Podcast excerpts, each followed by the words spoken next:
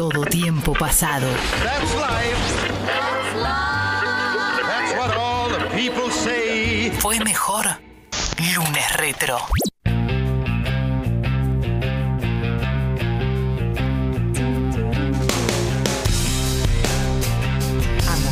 Suena, este suena. Sí, veces. Vamos a sentirlo.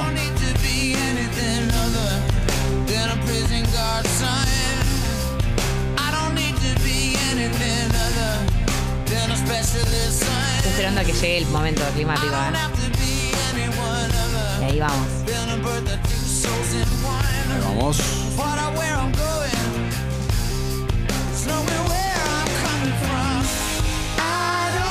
Ahí va.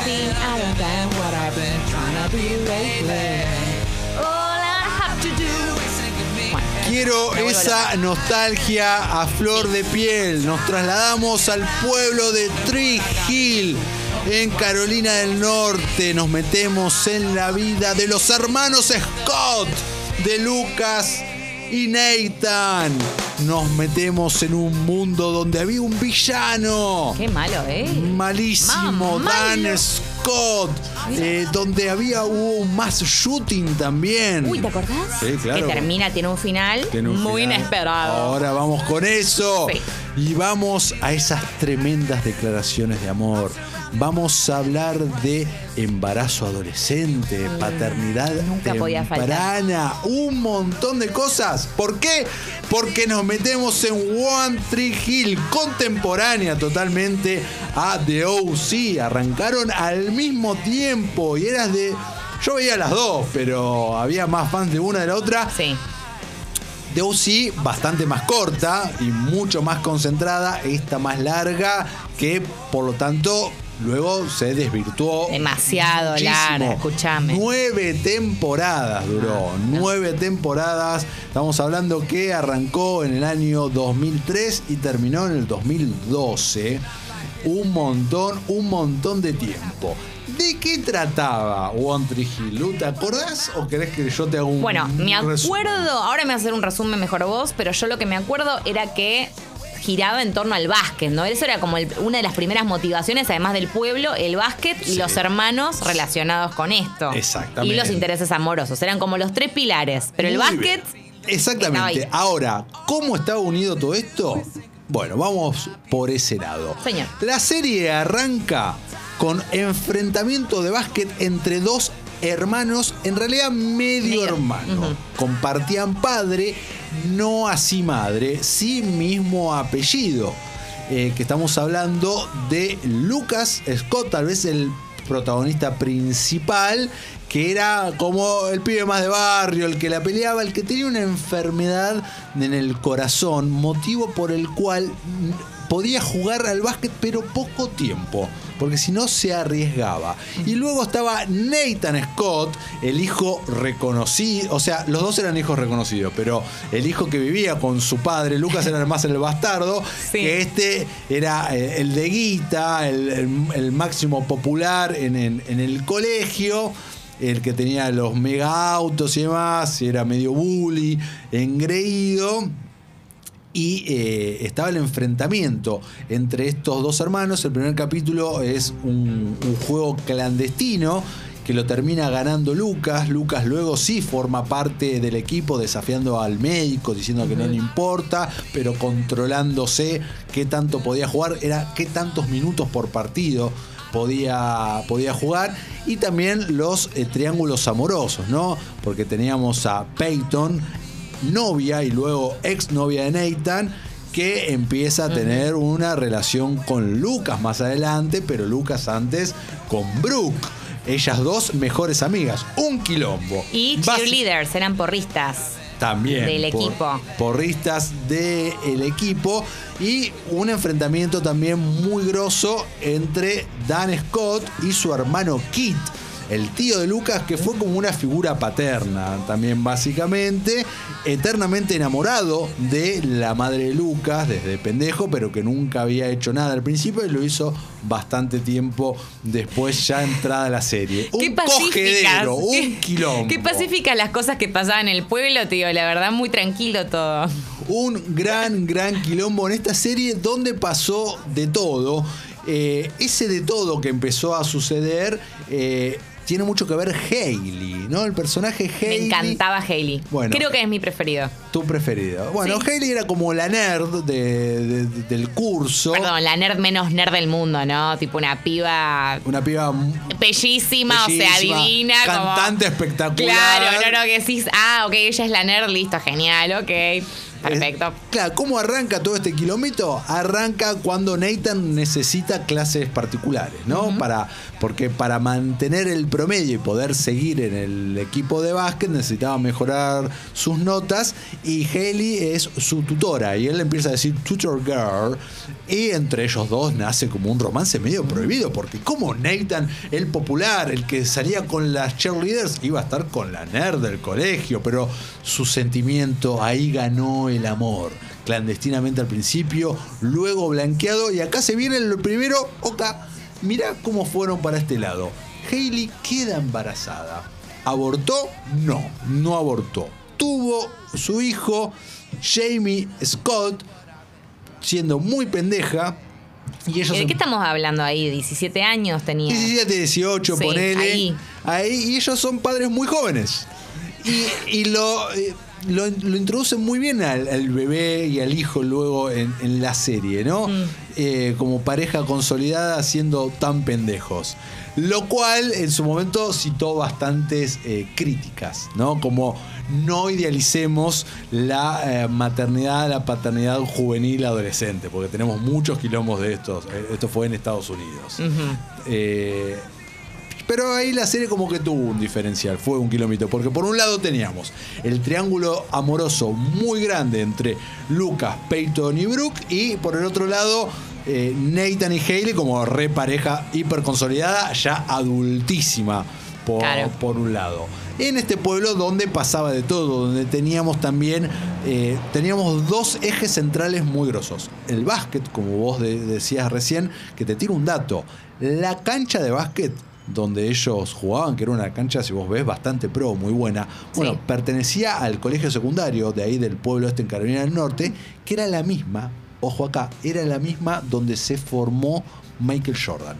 Michael Jordan fue a ese colegio y él jugó al básquet en, ese, en esa cancha. Qué buena onda Dato. el cast de One Tree Hill haciendo eso. Y como segundo dato de color, te agrego que el actor que interpreta a Nate sí jugaba al básquet de antes. Exacto. Mientras que Chad Michael Murray es el nombre del actor. Sí. eh, no jugaba y tuvieron que contratarle un entrenador personal, ¿no? Porque está bien, todo no se puede. No, obviamente. Y eh, los partidos realmente estaban muy bien, ¿eh? estaban bien coreografiados. mejor que los de High School Musical, seguro. Porque además parecían más, con, con lo que a mí me gusta, ¿eh? Pero parecían más jugadores de básquet. Vos, Nate es un tipo alto, que No, vos decís, da jugador se de notaba, básquet. sí, sí, se sí, notaba, se notaba, claro. Y el otro eh, gran, eh, aparte del básquet, el otro gran condimento muy importante de la serie fue la música. Re. Tenían un club eh, donde un montón de bandas indies y algunas ya grosas eh, hacían como apariciones especiales en casi todos los capítulos. Eso también fue bastante revolucionario en una época muy previa a Spotify, pero que ya existía la música por streaming eh, en Apple y demás, y esto le iba muy bien, era una buena manera para presentarse. Sí, y cada episodio además estaba titulado por el nombre de una canción. Exactamente, y la que tenía mucho que ver con esto era Peyton, que luego funda su discográfica, que se llamaba Red Room Label, porque su cuarto era, ah, mira, ya- ahí no llegué ya. era ¿eh? un cuarto rojo. No sé si recordás que su cuarto estaba Ah. pintado de rojo. Tenía que ver con esto. Y Brooke, eh, ella funda luego su línea de ropa que se llamaba Close Over Bros Mirá. que le empieza a ir muy bien. Todos terminan siendo muy exitosos en One Tree Hill.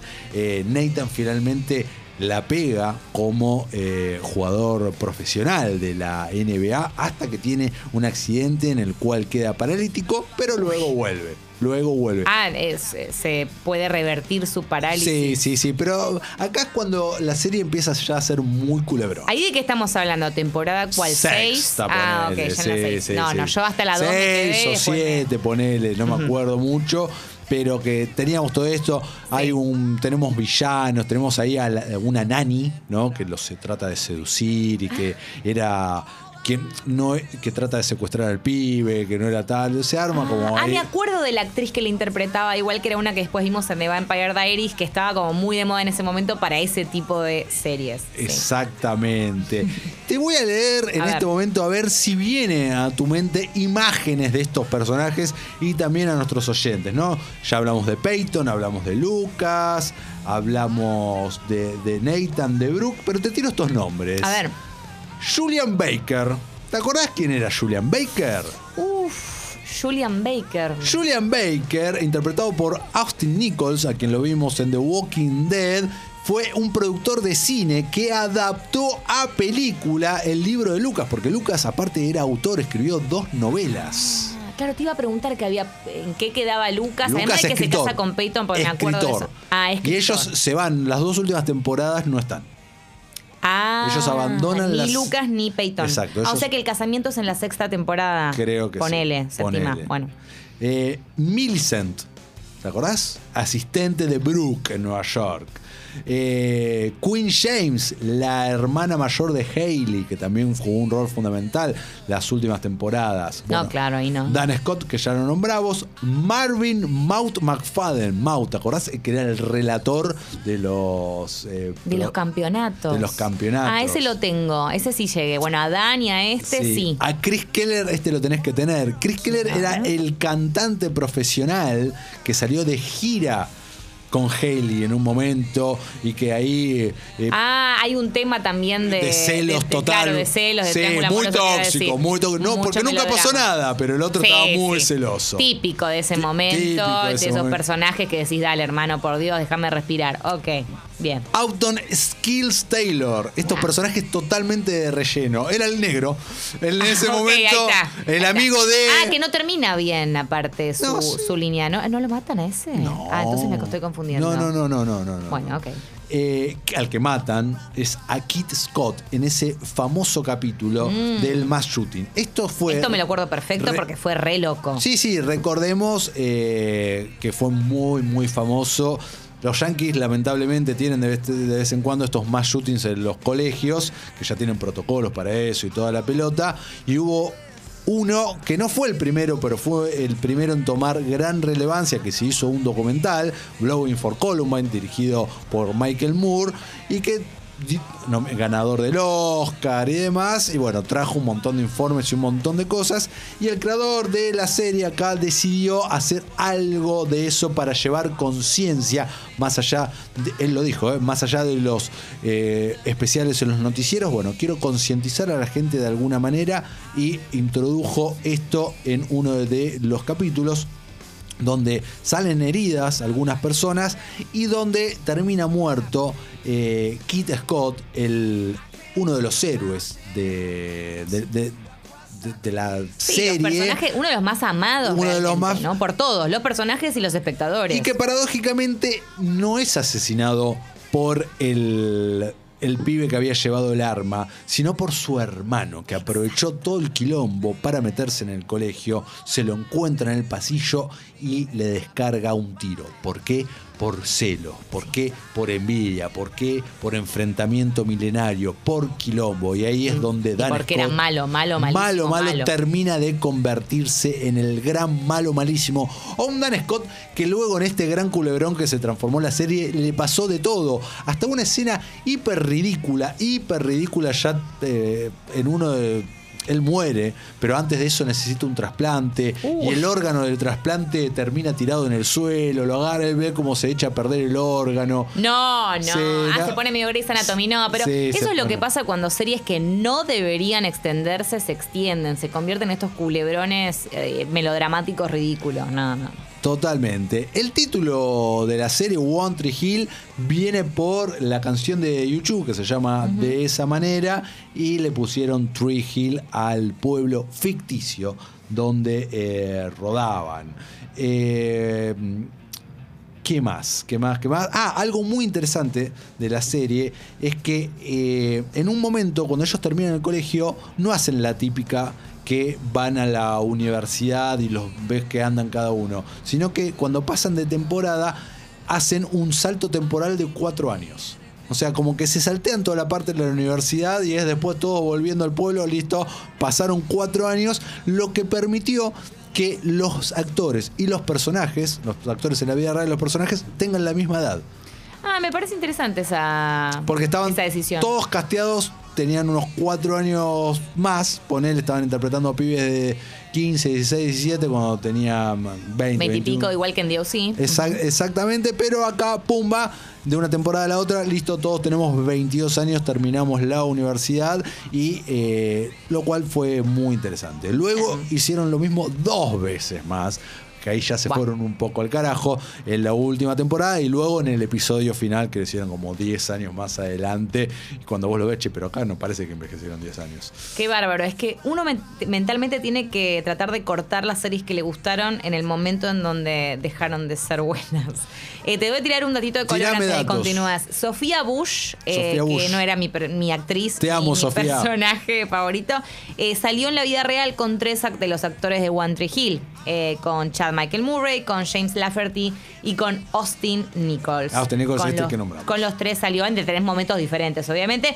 Que con ellos tres también tuvo affairs o romances o intereses amorosos dentro de la serie también. Hermoso, quilombo, Correcto. se armó quilombo. Sí, así que se ve que dentro de la ficción y fuera de la ficción también habría algún que otro. Amor por OTH, One Tree Hill, los primeros acordes de este gran temazo, se me pone la piel de gallina, imposible no cantar a todo grito, nos dice Pau. Eli nos dice, ay, One Tree Hill es la serie que más me marcó. Gracias a esa serie, yo hoy vivo en el Reino Unido. ¿Qué? No. Quería tanto tener el trabajo de Peyton que me, me mudé a Gran Bretaña hace 8 años para abrir mi propio sello discográfico. Gracias a eso, hoy tengo una vida hermosa acá. Saludos y amo con Govisión. Eli, necesitamos más detalle de todo esto y te decimos de acá que sos una genia. Lu Agosta en este momento tiene la boca abierta y se está agarrando el pecho. No lo puedo Real. creer de verdad, o sea, sinceramente me parece hermoso y además perseguir un trabajo. Yo al principio no entendía muy bien de qué lado venía eh, lo que la hizo cambiar la vida con la serie, pero, pero el trabajo de Peito me parece fascinante, digamos, esto de poder tener tu propia discográfica en el Reino Unido, que nos cuente más. Por- Que nos mande foto, por favor. Foto, Necesitamos todo. fotito de- del lugar. Eli, queremos todo. Le pusiste Red, eh, Red Bedroom, me vuelvo loco. ¿No te imaginas? ¿Te imaginas? No, tal vez problemas legales tenía, pero me encantaría alguna referencia. Un oyente, no sabemos quién es, nos tipea, nos tipea medio en fonética. I don't wanna be orden than wait, gonna be libre. Nos Muy pone. bien, perfecto. Muy bien, se la sabe bien, se la sabe bien. Julita, para mí la serie murió cuando Peyton y Lucas se fueron. La dejé de ver ahí. Hiciste muy bien. Muy sano. En ese momento Lertora no dejaba series como dijimos No. antes, pero si hubiera tenido que dejarlas, seguramente hubiera sido en ese momento. El capítulo del shooting recuerdo que fue muy impactante en el momento. Nadie se atrevía y se tomaron el tiempo para desarrollar por qué el chico terminó haciendo lo que hace. Sí, es verdad, totalmente. La verdad. Totalmente. Fue muy. fue bastante, bastante impresionante. Siguen cayendo los mensajes. Sí, antes de irnos, dos cositas te voy a decir. Primero, que la serie al principio iba a ser una película. Exactamente. Y se iba a llamar Ravens. Así que eso como dato de color. Y segundo, que quería saber, eh, antes de irnos con un tema o lo que sea, Sí. es. ¿Cuál fue? Porque besos tuvimos un montón también en la serie. Nosotros tenemos un especial los viernes, pero quiero saber cuál fue tu escena de beso y pareja barra, vienen de la mano, favoritos. Mirá, ¿Tenés alguno? Sí, viene, tener. vi- viene a mi mente en este momento el capítulo, eh, creo que es cuarta temporada, cuando eh, ganan el stage, ta- eh, no me acuerdo. Ah, el torneo. El torneo. Sí. Y es el chape entre Peyton y Lucas eh, abajo de los festejos de los papelitos. y Ay, es re eso. lindo, me encanta ese. Muy buen chape. encanta, me encanta. Muy buen chape, muy buen beso. Sí. Bien coreografiado, bien filmado. Eh, la verdad que está muy logrado.